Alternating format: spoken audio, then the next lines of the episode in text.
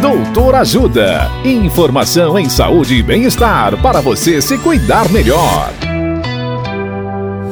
Nesta edição do Doutor Ajuda, vamos saber mais sobre osteoporose. O médico reumatologista Dr. Marco Pontes nos fala dos fatores de risco para osteoporose. Olá, ouvintes. A osteoporose tem relação direta com o envelhecimento.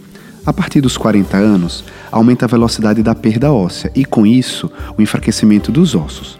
Na mulher, essa perda é ainda mais acentuada após a menopausa, que é a parada da menstruação, onde ocorre a diminuição do estrogênio, que é o hormônio feminino. Nos homens, a osteoporose é mais tardia, pois a testosterona, o hormônio masculino, barra esse desgaste ósseo.